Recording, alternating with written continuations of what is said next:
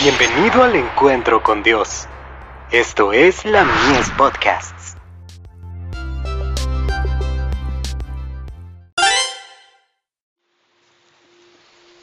Recibiréis poder. Gedeón. Y mirándole Jehová le dijo, Ve con esta tu fuerza y salvarás a Israel de la mano de los madianitas. ¿No te envío yo? Entonces le respondió, Ah, Señor mío, ¿con qué salvaré yo a Israel? He aquí que mi familia es pobre en Manasés, y yo el menor en la casa de mi padre. Jehová le dijo, Ciertamente yo estaré contigo, y derrotarás a los madianitas como a un solo hombre. Jueces capítulo 6 versos 14 al 16. Todas las maravillas que Dios obró en favor de su pueblo fueron realizadas por los medios más sencillos. Cuando éste se consagre completamente al Señor, entonces Él los empleará para llevar adelante su obra en la tierra. Pero deberíamos recordar que del éxito que nos acompañe, toda la gloria y el honor pertenecen a Dios, puesto que cada facultad y cada aptitud sea un don suyo.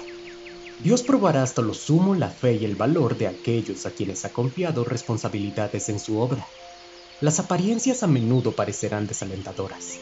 Sin embargo, repetidamente ha dado garantías de su ayuda, aunque la fe vacile.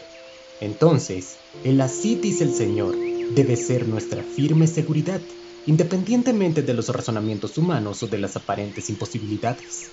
La experiencia de Gedeón y de su ejército tiene el propósito de enseñar una lección de sencillez y fe. El dirigente a quien Dios eligió no ocupaba ningún cargo en Israel. No era gobernante, ni levita, ni sacerdote. Él pensaba que era el más pequeño en la familia de su padre. La sabiduría humana no lo hubiera seleccionado, pero Dios vio en Gedeón un hombre íntegro y de valor moral.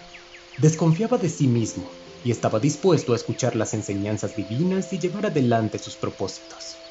El Señor no depende de hombres de elevada posición, de gran intelecto o extensos conocimientos. Tales hombres a menudo son orgullosos y autosuficientes. Se sienten competentes para diseñar y ejecutar planes sin el consejo de Dios. Se separan de la vid verdadera y por ello se vuelven secos e infructuosos como ramas marchitas. El Señor desea avergonzar las jactancias de los hombres. Él dará éxito a los esfuerzos más débiles y a los métodos menos prometedores, cuando sean divinamente señalados y realizados con humildad y confianza. The Times of the Times, 30 de junio de 1881.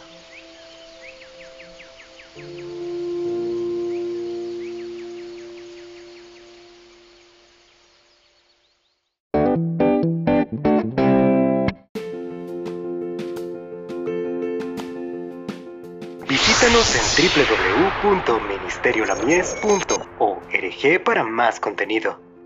Dios te bendiga.